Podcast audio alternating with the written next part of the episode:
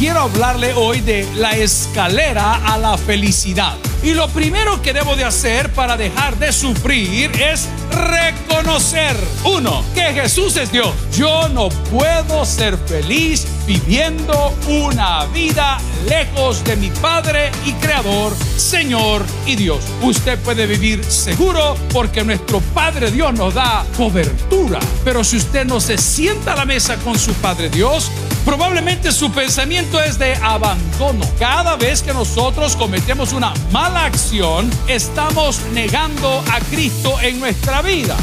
Bienvenidos al podcast de Toby Jr. La felicidad del cristianismo inicia por reconocer nuestra condición delante de Dios. Continúa con nosotros y escucha La escalera a la felicidad.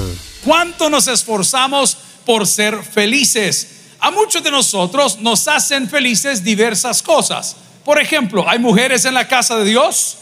Amén. ¿A cuántas mujeres les hace felices un par de zapatos? A mí no, dice. Ah, yo no sé por qué el pastor Jorge estaba diciendo, Dios los bendiga con tantas niñas que habían nacido. Qué terrible, amén. Pero bueno, a, diferentes personas nos hacen felices diferentes cosas. ¿Hay hombres en la casa del Señor? ¿A cuánto nos hace felices la soledad? Yo, no soy de estar rodeado de gente. A mí muchas veces me desespera. Me gusta en momentos eh, estar solo y disfrutar esa soledad. Eh, ¿A cuánto les gustan las pupusas aquí? Amén. tal vez le hace felices un, par de pupusas. O, tal vez si usted es de eh, fino, ¿verdad? De los New Rich. ¿ah? Le encanta el sushi. Porque el nuevo rico, si es el arroz de su misma abuela, hombre, con las cosas que le daban. Pero la Biblia nos ofrece una alternativa. Diga conmigo, una alternativa para ser felices. Y es bíblico. Vamos a la palabra del Señor. Primera carta a los tesalonicenses, escrita por el apóstol Pablo, capítulo 5, versículo 12. Si ya lo tiene, dice un fuerte amén. Leamos la palabra el nombre del Padre, el Hijo y el Espíritu Santo. Os rogamos, hermanos, que reconozcáis a los que trabajan entre vosotros y os presiden en el Señor y os amonestan. Oremos al Señor. Padre, háblanos al corazón y muéstranos, Señor, escalón por escalón, cómo podemos ser personas felices y realizadas. En especial aquellos que el día de hoy, a pesar de tenerlo todo, viven en amargura. Señor, que el día de hoy podamos agradecer lo bueno, lo malo y lo feo de todo lo que la vida nos ha servido, porque a pesar de ello, tú siempre has estado ahí que tu Espíritu Santo se mueva con libertad en acción de gracias en Cristo Jesús. Y la iglesia dice, amén. Pueden sentarse amigos y hermanos. La epístola, misiva o carta de primera tesalonicenses fue escrita por el apóstol Pablo. Tesalónica era una colonia romana. Diga conmigo, colonia romana. Amén. Y dependiendo de la colonia donde usted vive, así son las tradiciones. Eso es obvio. ¿Cuántos son de Aguachapán aquí? ¿Hay alguien de Aguachapán aquí? Ayer pasó, de verdad, de Aguachapán. Y es cierto que los de Aguachapán son. No, es mentira. Va, ok. Eh, hay alguien de Apopa acá, alguien de Apopa acá. Allá tenemos. Y es cierto que los de Apopa. No, eh, me rifa. ¿Ah? ¿Me entiende lo que le digo? O sea, eh, dependiendo de la colonia donde nos creamos, así tenemos costumbres. Entonces, Tesalónica, esta ciudad o colonia romana, tenía sus costumbres. Y el autor, el apóstol Pablo, en el año 52 o 53, según los conocedores, después de la muerte de Cristo, les escribe para fortalecer su fe. Y lo primero que les está diciendo, suavecito se las deja ir, es, miren señores, ustedes no pueden ser felices siendo ingratos. Ese es todo el sermón. Ese es todito el sermón. Ustedes no pueden ser felices, los cristianos, nosotros, siendo ingratos. Y lo primero que debo de hacer para dejar de sufrir es reconocer. Diga conmigo, reconocer. Uno, que Jesús es Dios. Básico. Yo no puedo ser feliz viviendo una vida lejos de mi Padre y Creador, Señor y Dios. No puedo. Se siente la diferencia, hermano. Yo recuerdo cuando la vida me bendijo con un buen padre que yo me sentaba a la mesa y yo comía confiado. No tenía preocupación alguna porque yo sabía que si mi padre me invitaba a la mesa, mi padre tenía para responder donde yo no tenía. Que si yo quería colaborar solito o por decisión propia, tampoco él lo rechazaba. Pero yo estaba seguro, diga conmigo, seguro de que yo estaba a la mesa con mi padre. Y mi padre me daba cobertura. Pues esta mañana, amigo y hermano, usted puede vivir seguro porque nuestro Padre Dios nos da cobertura. Pero si usted no se sienta a la mesa con su Padre Dios, probablemente su pensamiento es de desamparo. Probablemente su pensamiento es de abandono. Probablemente su pensamiento es de negación y somos groseros negando al Señor. Y no se la lleve de socator ni que usted no le va a pasar, porque cada vez que nosotros cometemos una mala acción o damos a luz un mal pensamiento, estamos negando a Cristo en nuestra vida. Y me dirá, pero ¿y cómo es eso que estoy negando a Cristo? Porque no parezco cristiano cuando no me comporto cristianamente cuando soy grosero, cuando soy grotesco, cuando hablo más de la cuenta, cuando digo cosas que no me constan, estoy negando la fe en Cristo, porque los cristianos no somos así. Y por eso somos personas infelices, a pesar de que creemos que somos la mejor gente sobre la faz de la tierra. El apóstol Pablo nos está diciendo primero, primero nos ruega y dice, os ruego hermanos, Pongamos el lenguaje del siglo XXI. Hey, mira, te sugiero, reconoce, reconoce que Jesús es Dios. Reconoce que te has equivocado porque usted no puede ser feliz viviendo equivocado. Cuando se visitaban los centros penales y nosotros podíamos predicar y tener acceso a los cultos en diferentes lugares, ahí nosotros encontramos todo tipo de gente. Gente mala mala, gente mala regular y gente mala. Gente buena, gente transformada y gente nacida de nuevo. Gente que aprendió la lección, gente que está aprendiendo la lección y gente que debería aprender la lección. De todo hay en las prisiones, o por lo menos hubo en ese momento de la historia. ¿Sabe qué era lo triste? Encontrar personas que estaban pasando por un proceso como lo podemos pasar nosotros y aún estando dentro de la prisión decir, yo no hice absolutamente nada. Pero si nosotros hemos visto que han sido vencidos en juicio y las pruebas se presentaron y un juez le declaró culpable y todavía allá adentro deciden estar lejos de Dios porque dicen que la religión es el opio de los pueblos, no quieren orar, vamos a los cultos, no quieren llegar a las reuniones y usted dice, hombre, ¿cómo van a ser felices? Si la palabra misma, lo hemos hablado por mucho tiempo, nos dice que separado de nuestro Creador, así de claro, nada vamos a poder hacer bien reconozca que Jesús es Dios, el primer paso. Reconozca que ha pecado, el segundo paso. Hablamos de la escalera a la felicidad. Hay hombres en la casa del Señor esta mañana. Voy a hacer esta pregunta solo para hombres guapos. Amén. Usted diga que... ¿Hay hombres guapos en la casa de Dios? Ok.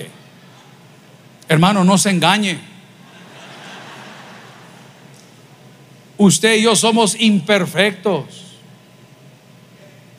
Y si tienes el cuerpo perfecto, no creo que seas hombre. Bueno, ese será el tema de otro día, en los primos de Ricky. Pero nosotros tenemos un concepto nosotros mismos demasiado elevado. Y los que ya estamos casados, creemos que la pareja con la que nos casamos es nuestra sirvienta. Creemos y las tratamos como tal. Y eso es porque usted está equivocado. Por eso sus oraciones no son escuchadas en el cielo. Dice la Biblia, no lo digo yo, que tienes que tratar a la mujer como vaso más frágil, aunque no estés casado con ella, para que tus oraciones no tengan propieso. O sea que el trato de la mujer comienza por tu mamá. Si quieres que te lo diga en buen español, con tu nana. Ahí comienza todo. Honra a tu padre y a tu madre para que tus días se larguen sobre la faz de la tierra. Eso dice la palabra. O sea que nuestro problema de infelicidad no es que no tenga plata.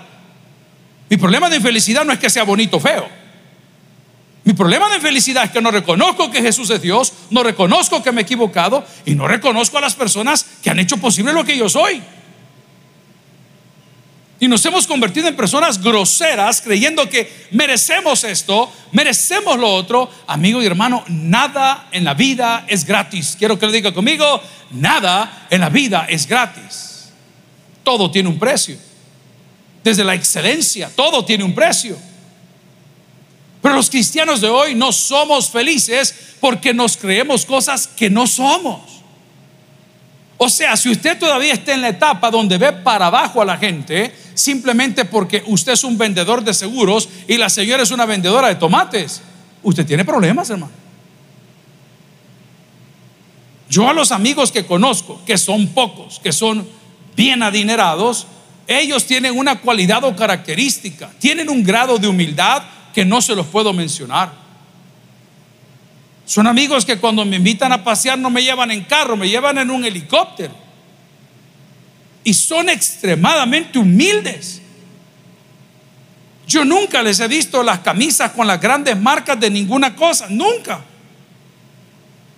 Nunca me han dicho, mira lo que vale mi reloj, mira lo que vale mi auto, o mira lo que vale mi casa. ¿Saben qué me dice? Esta es su casa, me dice.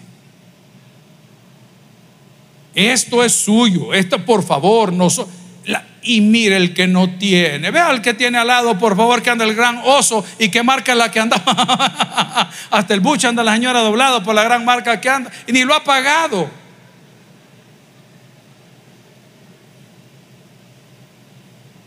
Hay mujeres feas en la casa de Dios.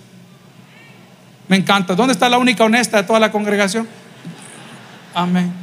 Es que el día que usted se considere así, eso la va a hacer hermosa delante de los ojos de Dios y de los hombres. Pero cuando usted comienza a volar con aquella cosa que usted no sabe, si le va a dar ese aplauso a Dios, déselo de corazón. Pero el día que usted comience a volar diciendo, es que yo aquí, es que yo allá, ay, tan bonita, pero ay, tan vacía. Esto no es un invento mío, yo solo estoy predicando la escalera de la felicidad para que al salir de aquí el día de hoy usted se vaya con dos convicciones, que Jesús es Dios y que usted puede ser feliz bajo la sombra de sus alas. ¿Qué dice la Biblia? Humillaos bajo la poderosa mano de Dios para que Él los exalte cuando sea el tiempo. Le voy a explicar que es algo natural. Cuando usted va a comprar un buen par de zapatos, porque las cosas buenas son caras, el que compra barato compra seguido. Así se lo dejo, son caras. Usted quiere comprar una buena cartera, no ando corbata, pero quiere comprar una buena corbata, vaya y vea cómo es la prenda. Y usted le garantizo que si es ese tipo de persona o si está comprando algo que para usted tal vez es un poquito fuera de su precio o rango, lo primero que hace es revisarla. Y usted quiere que esa pieza de oro o reloj o corbata o tal vez algún saco, algún traje no tenga ningún defecto, que le talle bien, que le quede bien, porque es caro. Pero cuando viene la revertación, bomba de los almacenes que tienen por ahí, o cuando va a Génesis o Apocalipsis, porque hay dos tipos de almacenes en El Salvador, usted encuentra la misma pieza por siete pesos y usted solo ve que no se le vea muy grande el hoyo y la compra, ¿no es cierto? ¿Me entiende el concepto? Si usted se vende como perfecto, ¿cómo la gente lo quiere ver? ¿Me entiende el consejo? Que cuando usted se la lleva de santo se le notan más sus pecados. ¿Me entiende el concepto? Que cuando se cree el gran guapo es cuando deja mucho que desear. Pero la Biblia me está diciendo que yo puedo ser feliz si me yo no dije delante de los hombres, no dije eso, dije delante de Dios. Para que Dios nos posicione. ¿Cuántas veces hemos llegado a una sala de reuniones y se están firmando grandes contratos y usted lleva la boca llena y la cabeza vacía? Es un grave defecto de los empresarios. Llevan la boca llena y la cabeza vacía. Pero hay un caballero humilde que tiene la cabeza llena y la boca vacía. Y usted que yo tiene la boca llena y la cabeza vacía. Y el tipo que tiene la cabeza llena y la boca vacía le dice a uno, mire don fulano, pero es que fíjese que esto y esto no... Ah, cabal. La felicidad en el cristianismo, amigos, inicia por reconocer que Jesús es Dios, por reconocer que me he equivocado y por reconocer que no soy nada, hermano. Esa es la felicidad en Cristo. Usted no, you need to prove nothing. No tiene nada que probar. Si Arnold Schwarzenegger, que era un actor de mucho tiempo y Mr. Olympia no sé cuántas veces y gobernador de California, apareciera en un bocho, en un bochito, en un Tusuru, en esos carritos Nissan pequeños, y entra, sigue siendo Don Arnold. Y si aparece en un carro maravilloso, eh, con todas las estrellas y todas las cosas, sigue siendo porque Él es Él. No necesita de las cosas para verse bien, porque lo que brilla en la vida de los hijos de Dios no es que los hijos de Dios o lo que los hijos de Dios hayamos alcanzado, sino quién nos alcanzó, que es Cristo en este caso. Cuando Él está aquí, entonces las cosas se ven diferentes, la perspectiva es diferente, mi apreciación de la vida es diferente. Se lo voy a probar. Hubo un hombre muy rico, muy probado por Dios. Qué terrible este pobre amigo, el plato que le sirvieron. Y este hombre dijo, Jehová quitó o Jehová dio, Jehová quitó, sea por los siglos, Jehová bendito. Él probó de todo y dijo, señores, olvídense. El apóstol Pablo, ahora antes era Saulo de Tarso, dijo, lo tengo todo por basura, por amor a Cristo. El gran Salomón dijo lo mismo. Entonces, la escalera la felicidad no, no son your achievements. Miren, en nuestra generación, tengo 53 años, las metas eran diferentes a las de los muchachos de hoy.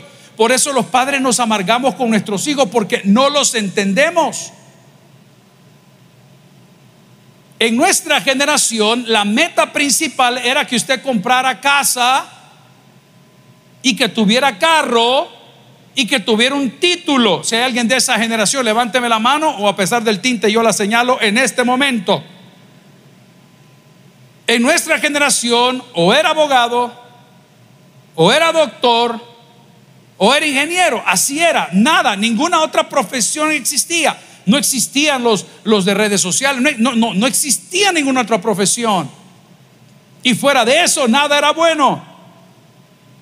La nueva generación no quieren casa, no quieren carro y no quieren un título para triunfar.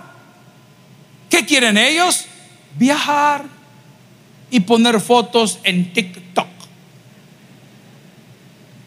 Quien no lo quiere entender va a seguir sufriendo toda su vida. Son nuevas carreras. ¿Qué carreras ofrece? Y le digo con mucho cariño, con poco conocimiento, pero ¿qué carreras ofrece tu universidad? ¿Están actualizadas la currícula, el pensum está actualizado como para poder prepararte para la vida? Porque el cristiano de hoy está igual. Somos felices conforme al mundo es feliz. Esa es una aberración. Nosotros no somos felices con lo que hace feliz al mundo, por lo menos bíblicamente. En el mundo es, este es mi nombre, esta es mi tarjeta, este es quien yo soy. En Cristo es, este es lo que Él es, este es lo que Él hizo y este es lo que Él hará. Son dos cosas completamente diferentes. Por eso no eres feliz. No quisiera abrir mi corazón del todo, pero, pero lo voy a decir, ojalá no me reviente en la cara, porque es un proceso, diga conmigo un proceso. Se lo dije en el culto de las nueve, acá a sus hijos tal vez no les enseñamos alemán, no les enseñamos francés y les enseñamos un poquito de inglés, pero lo que sí le enseñamos a sus hijos es que Jesús es Dios, es que nos hemos equivocado y es que somos salvos por gracia. Si ese aplauso es para Dios, déselo de corazón, preste atención. Porque sus hijos van a aprender francés, inglés y probablemente hasta arameo. ¿Y de qué les sirve si gana todos los títulos del mundo, pero pierde porque es un borracho?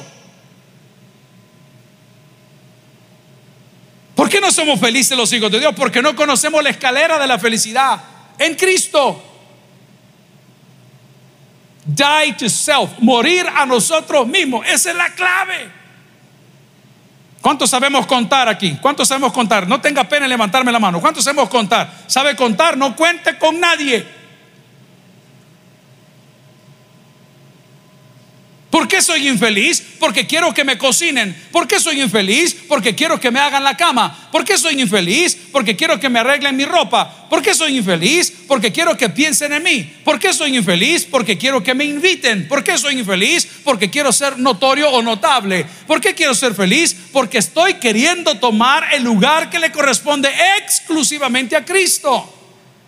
Cuando usted vive una vida cristocéntrica, todas las demás cosas llegan por añadidura. Ni siquiera las va a buscar. Ellas solitas comienzan a llegar una tras otra. No, claro, porque nosotros no somos felices, porque en agosto no pudimos ir a Bolivia, no pudimos ir a Estados Unidos, no pudimos ir a México, no pudimos dar una vueltecita por Cancún, porque no nos alcanza la plata, pero nos alcanza el cerebro para entender muchas cosas. Por eso no somos felices. Como papá sigo soñando, ya uno de mis hijos culminó prácticamente su carrera, el otro le faltará año y medio y el otro siempre lo hemos estado empujando, pero yo soñaría inmensamente con verlos como profesionales. La pregunta es en qué. ¿En qué? Si yo soy pastor y su abuelo era pastor, y, su tía predica en la casa de Dios y sus hermanos. O sea, ¿en qué? ¿Me va a hacer infeliz a mí simplemente porque no tiene el título de astronauta? ¿O me va a hacer feliz a mí verlo sirviendo al Señor con sus virtudes y defectos? Pero como queremos ser felices conforme al mundo, lo que el mundo hace, lo que el mundo come, hay personas que estaban quejándose ayer, como muchos de nosotros, en algún momento, porque no lograron almorzar carne. Eso no es nuevo, le pasó al pueblo escogido de Dios en el desierto. Estamos hartos del maná, ya no queremos maná, pan caído del cielo y o pan de desobediencia. No les costaba nada, les caía a la puerta de la casa, recogían lo que necesitaban y al día siguiente le volvía a caer, porque si lo guardaban se arruinaba. Así de bello era Dios. Queremos carne. Ahí está el primer error. Decía mi papá con mucha humildad en aquel entonces, no hay nada más rico que comerse cinco pesos de yuca sentado en una acera. Sí, tal vez no fuiste a comer al restaurante caro, gloria a Dios. Tal vez no fuiste a comerte el gran banquete como los demás, pero lo que te comiste te cayó extremadamente bien porque fue lo que Dios te sirvió. Habrán jóvenes el día de hoy que cuando ven las redes sociales y comparan los compromisos y las bodas y las cosas, y qué lindo, y tal vez son cosas que por Dios no son aprobadas. Y tú dices, ¿y a mí por qué no? Dios tiene un objetivo y un propósito en cada uno de nosotros. Dios no se equivoca. No es que porque no se casó o sí se casó o sí parió o no parió. Dios tiene un propósito para cada uno de nosotros. Yo no soy feliz como el mundo es feliz. Yo debo de ser feliz como Cristo quiere que sea feliz. ¿Y qué me pide Cristo en 1 Tesalonicenses capítulo 5 versículo 17? Reconozcamos, hombre, que Jesús es Dios Reconozcamos que nos equivocamos. Reconozcamos que no somos lo que deberíamos de ser. Cuarto, reconozcamos a los que trabajan entre nosotros. ¿Cómo trata usted a la gente que le lava la ropa? ¿Cómo trata usted al señor del semáforo que le limpia el vidrio? Yo sé, muchas veces es fuerte, son demasiados, hay que andar mucha plata, hay que andar listo. ¿Cómo trata usted a la persona que le maneja el Uber? ¿Cómo le trata usted al señor que le maneja el taxi? ¿Cómo trata usted a la persona que, que le dobla su ropita o la lleva a planchar? ¿Cómo los trata usted? Por eso es infeliz. Porque la ley de la siembra y la cosecha, eso es bíblico en todas las áreas de la vida. Yo recuerdo cuando era muy joven, yo amaba la familia Round, dueños de Laboratorios Cosmos, hace mucho tiempo acá, eran, eran mis padrinos. Padrinos de bautismo se llamaba antes eso en la religión católica. Y yo amaba que llegaran los días de fiesta porque mis padrinos, Valdemar, hombre, me daba unos regalos que ni mi papá me los daba. Pero trozos de regalos. Coronel Velarde, fundador de esta iglesia, Recuerdo que cada Navidad yo era un niño y en aquel entonces, imagínese, jugábamos con dinosaurios y con todas esas cosas y, el hombre me regalaba carros a control remoto preciosos. Los tengo tan presentes cada uno de ellos. Me recuerdo yo esas personas que daban buenas cosas. Y ahora que yo tengo la edad de ellos, ¿qué cree que debo de hacer yo? Le hago una pregunta. Por favor, le pido una respuesta. ¿Qué cree que debo de hacer yo? Devolver lo que sembraron en mí. Es que a mí, ¿qué, regala usted? Cuando es el día de la madre, ¿compra usted en Dollar City? ¿O se saca un poquito el cincho y se va a Simán? ¿Qué hace usted? A su papi y a su mami le regala lo que le regalaron reciclado de algo que quedó por ahí o hace un esfuerzo por honrarlos.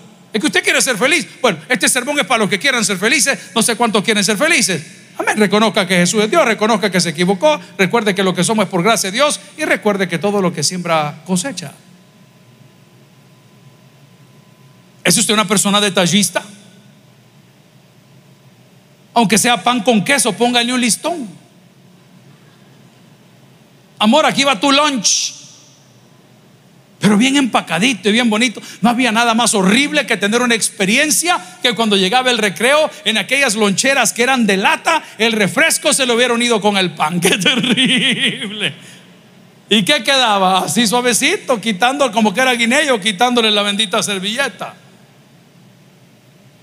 Amigo y hermano, si usted quiere ser feliz, la Biblia dice que tienes que amar a Dios por sobre todas las cosas y a tu prójimo como a ti mismo. Ahí está la clave. Si le va a dar ese aplauso, déselo de corazón. Pero no me quiero salir todavía de ese lugar. Reconozca también el que trabaja por sus cosas. Reconozca al que le instruye. Esto es difícil. Reconozca al que lo instruye. Yo lo poco que sé, yo no lo aprendí, sino de mis mentores y maestros. Lo menos que puedo hacer yo es honrar Estamos de visita el día de ayer, como les contaba, en Casa de Dios. Yo no conocía el edificio, ocho años de estar funcionando. Maravilloso evento, nos recibieron con mucho cariño. Pastor Rodrigo, dimos la vuelta por todos lados, conocimos el sistema, conocimos las oficinas, conocimos todo. Y yo noté una palabra maravillosa que cómo soñaría yo poderla tener y vivirla, se llama honra. Y le pregunté Rodrigo, ¿cuánta gente sienta acá el santuario? Once mil y tantas. Me dijo, wow. Pero mira, le digo, este santuario da para más. Sí, me dijo. Pero el pastor de esta iglesia honró a su pastor y mentor Jorge H. López, porque el templo del doctor eh, H. López tiene 12 mil personas. Él dijo, nosotros nos quedamos en 11 mil por honra. A todo nos cuesta, hermanos. Si usted vende servicios, sea honesto. ¿En qué sentido? Mire, aquel es mejor corredor de seguros que yo, pero le voy a prometer algo. Déjeme intentarlo que no se va a arrepentir. Confía en mí, déjeme venderle una póliza, déjeme ver cómo funciona. Confía en mí. Sí, el otro es mejor abogado. No, yo lo sé. Él es un gran abogado. Permítame hacerlo yo. No tiene que denigrar para vender su producto. Aquellos que andamos tal vez en un problema de encrucijada del corazón, usted no tiene, comete el error, no comete el error de comenzar a compararse con la gente porque va a terminar mal. Tal vez no tenga lo que la gente busca, lo del mundo, dentro de lo cristiano. No aplica los cuerpazos, qué bien por él. Pero ese asunto pasa. ¿Qué te sirve el gran cuerpazo si no tenés cerebro?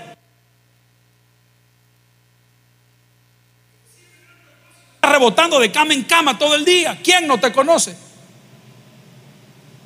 La Biblia dice, mejor es el buen nombre que la mucha riqueza. Yo entiendo que cuesta conseguir trabajo, yo entiendo que no te dan las oportunidades, porque en muchas televisoras para conseguir trabajo tenés que prestar tu cuerpo, Macarena. Dale alegría y cosa buena. Y fulano y mengano y el otro para poder ir escalando. Yo prefiero ganar el mínimo y tener buena reputación que tener el máximo que te tengan por loca. Esa es la diferencia del cristiano. Cuando tú entras en el reino de los cielos, los valores cambian. Ya nuestra felicidad no radica en lo que somos, sino siempre radica en lo que Él es.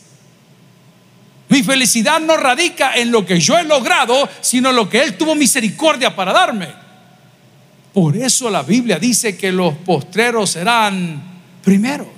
Lea conmigo la Biblia, por favor, en Salmos 4, 7, para aquellos que todavía dudan y dicen, ay Señor, yo no estoy seguro. Aquí le va, dice la palabra, tú diste alegría a mi corazón mayor que la de ellos cuando abundaba su grano y su mosto. 479 kilómetros y de vuelta lo que hicimos ayer. En todo el recorrido vimos todo tipo de personas, buenos autos, malos autos, camiones, buses, carros, X. Pero hubo algo en la carretera que a mí me llamó poderosamente la atención. Y era un niño que venía caminando a la orilla de la carretera con una cuma colgada de un lado, pero llevaba un ring de bicicleta con un palito, empujándolo. ¿Alguna vez alguien experimentó con eso? Yo no sé qué, eh, a saber qué satisfacción genera. Pero el cipote venía en la carretera, pero tranquilo, caminando. Y había una trabazón de vehículos por el lado de Turín, están reparando la carretera al lado de Aguachapán, la entrada del lago también de Coatepec. Estaba trabado todo eso el día ayer en la tarde usted hubiera visto el rostro de ese niño. Si es que no le preocupaba nada, ¿cuánto daría yo por volver a ese lugar? ¿Qué más da? Los chones rotos, la camisa con hoyo, el pelo mal cortado. Pero ese niño era feliz. Ay, viera los grandes señores en las camionetonas insultando a los del fobial y, un odio. ¿Y, qué pasa? Le voy a dar un consejo si usted es mujer. Lo sencillo es mucho más atractivo que lo complicado. Lo básico. Y si es hombre, tómelo también. No se venda con tanta cosa sofisticada. Tomemos el consejo de la palabra el día de hoy cuando el Salmo me dice, tú diste alegría a mi corazón. Una cosa es tu cuerpo y otra cosa es el corazón. Lo vamos a comparar. ¿Qué alegra el cuerpo? Bueno, obvio las bebidas, ¿verdad? Y, la fiesta, es un gran party, ¿no? Si ahí no nos demos mentiras, hermanos. Si es cierto, alegra el cuerpo y jajaja y jujuju. Pero una vez termina, comenzás a pagar el precio. Se te olvidó dónde estabas, se te olvidó con quién estabas, se te olvidó qué andabas haciendo. Un día llegamos temprano a desayunar con el grupo de las motos un sábado a eso de las siete y media de la mañana al Tunco. Y era impactante ver que mucho turismo, mucho todo, bien bonito todo, pero encontramos a dos compadres que estaban dormidos a media calle. Y al lado de los dos dormidos estaban dos billeteras sin nada. Yo las revisé. y unos envases al lado, pero tronados. Esa es alegría del cuerpo. ¿No te dio alegría el día de hoy bañarte y con lo que te cuesta agacharte, secarte las manitas y los piecitos y saber que los tenés completos? ¿No te dio alegría el día de hoy destapar la cajita donde guardas el café y tratar de ponerlo a hervir y sabor a vida. Ah, ¿No te dio alegría? ¿No te dio alegría abrir la panera y ver que no hay nada? Porque te lo hartaste todo ayer. Esas cositas sencillas son alegría de corazón. Si no te invitaron a la fiesta, si no te invitaron al si no tienes nada que estar haciendo ahí. ¿Sabes por qué sufres? Porque sigues añorando estar ahí. ¿Y a usted no le invitaron? No. ¿Y, a usted no le afecta? ¿Y por qué? Si yo no tengo nada que estar haciendo ahí. No tiene mis valores, no tiene mis principios, no entienden mi visión, no están a ese nivel arriba, abajo, en medio, no importa, no está. ¿En qué me afecta? En nada. Pero esta mañana Dios te dice, hijo lindo, reconoce, reconoce. La palabra también en Salmos 16, 11, si me acompaña por favor, dice, me mostrarás la senda de la vida. Ufa. Significa que hay una de la muerte. Ahí está implícito. Me mostrarás la senda de la vida. Significa que la cosa en el camino se puede complicar. Y luego dice la palabra, en tu presencia hay plenitud de gozo. Mire, yo no sé cuántos tenemos amigos, pero los amigos son crueles para poner apodos. El otro día encontré uno que le decían cigarro. ¿Y por qué le dicen cigarro? Porque siempre anda prendido. Imagínense. Unas cosas, hermano. En este grupo de motos hay abogados, hay de todo, hay de todo. Entonces ayer hicimos una parada ahí a los últimos kilómetros para llenar combustible. Una broma tan boba. Hey, le dijo el uno al otro, ahí viene Macumba. Porque él es bien grande, pero es que es grande, moreno así, pero fuerte. Viene Macumba. De seguro viene de casarme. Y con una tontera como esa, casi nos ahogamos todos con un café en ese lugar de la risa. ¿Me entiende la palabra gozo? Alegría es una cosa y gozo es otra.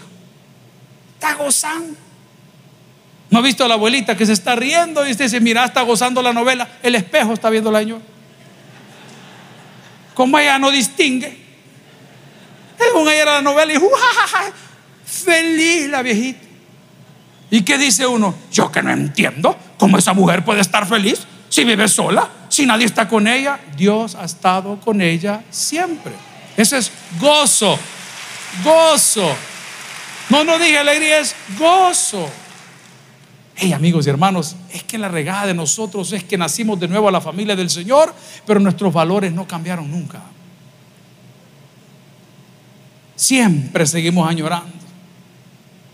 Siempre seguimos contando las cosas que fuimos en el mundo como que fuera algo de que jactarse. Pero para poder terminar de llegar a la escalera de la alegría y la felicidad, no solo reconozca que Jesús es Dios, no solo reconozca que se ha equivocado, no solo reconozca que no es usted, sino la misericordia de Dios, no solo reconozca a las personas que están a su alrededor, reconozca que aún puede ser feliz. Yo entiendo el dolor, yo entiendo el luto, nos toca verlo a diario. En la reunión de pastores que vieron ahí en Santa Ana, nos tocó casi hora 45 para llegar a Santa Ana con el tráfico que hubo ese día. Jueves. A mí no me gusta llegar tarde, llegué 11 o 12 minutos tarde a la reunión. Y les hablamos y les dije, por favor, comiencen a comer. Pastor Nicky nos recibió muy bien ahí y, ya llegamos. Nadie comió, nos esperaron. Claro, mientras ellos comían, yo hablaba, Jorge leyó el proverbio y lloró. Pastor Fernando, de supervisor de misiones, coordinó. Y al terminar toda la actividad, se me acerca un hombre, con respeto le digo, y su piel era gris. ¿Qué color era su piel? Eh. Sus labios estaban bien resecos. Sus ojos estaban bien hundidos. Hermano, mucho gusto, le digo. Hola, pastor, soy el pastor fulano de tal, de tal obra. Ah, yo padezco, me dijo, de insuficiencia renal crónica. Hermano, le digo, ¿usted manejó desde ese lugar para estar? Sí, pastor, me dijo, reunión de pastores. Quiero agradecer a ustedes que están aquí por el Salmo 41 que su iglesia central da a las personas con enfermedades paliativas. Porque yo tengo insuficiencia renal, dice el Señor, y mi esposa tiene cáncer terminal. Y los dos servimos al Señor. ¿Sabe qué le pido a Dios? A diario me dijo que me permita llegar al templo para poder predicar. Y el problema es que ese problema renal le ha afectado la vista. Entonces la señora va en el carro diciéndole, dale recto, cruza la derecha. Imagina estornuda la señora.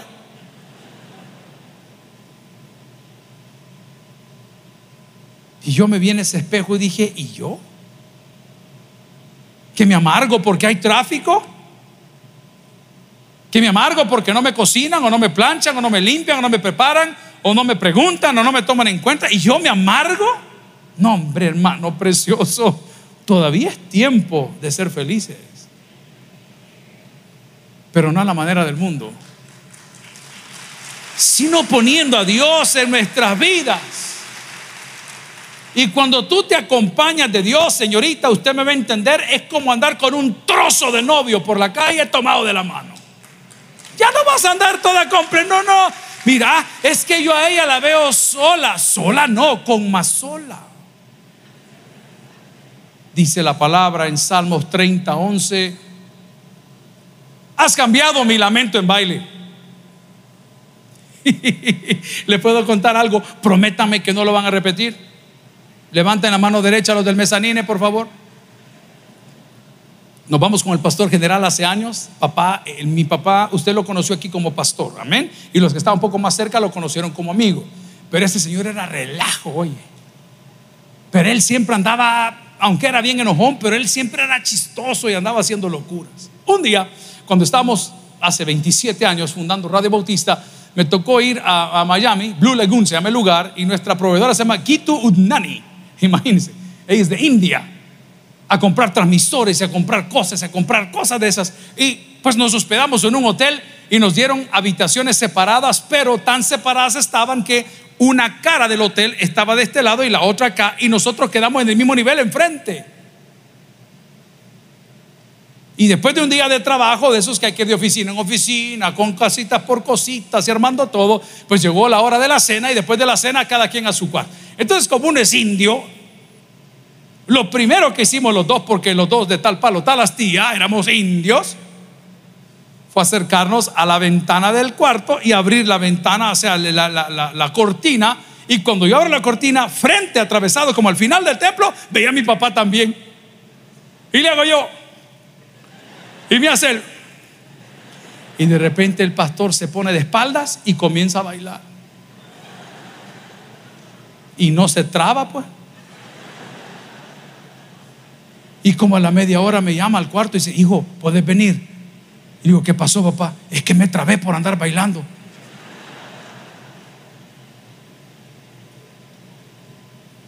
Yo no voy a votar la doctrina de esta iglesia porque aquí nací. Pero a mí me encantaría que así como mueve su cuerpo al ritmo de Bad Bunny, algún día tenga la decencia de hacerlo en la casa de Dios. Así de fuerte se lo digo. Ay, no vaya a comenzar a sonar la cuchupa que se le aguada la pata a la señora. Y aquí viene a fingir una falsa santidad llena de hipocresía y amargura religiosa cuando el salmista dijo, has cambiado mi lamento en baile. La gente te puede decir, loco, es que la gente no siente lo que tú sientes, porque la gente no tiene lo que tú tienes. ¿Y qué tenemos nosotros? A un Dios como Padre. Amigos hermanos, aún es tiempo de ser felices. Aún nosotros podemos escalar y subir esos peldaños de la felicidad, pero la frase última que resume todo lo que he dicho es, y ya no vivo yo, mas Cristo vive en mí. El que tiene el que oiga, vamos a orar. Gloria a Cristo. Si el mensaje ha impactado tu vida, puedes visitar www.tabernaculo.net y sigamos aprendiendo más de las enseñanzas del pastor Toby Jr. También puedes buscarlo en las redes sociales, Twitter, Toby Jr. Taber, Instagram, Toby.Jr., Facebook, Toby Jr. y en YouTube, Toby Jr. TV. No te pierdas nuestro siguiente podcast.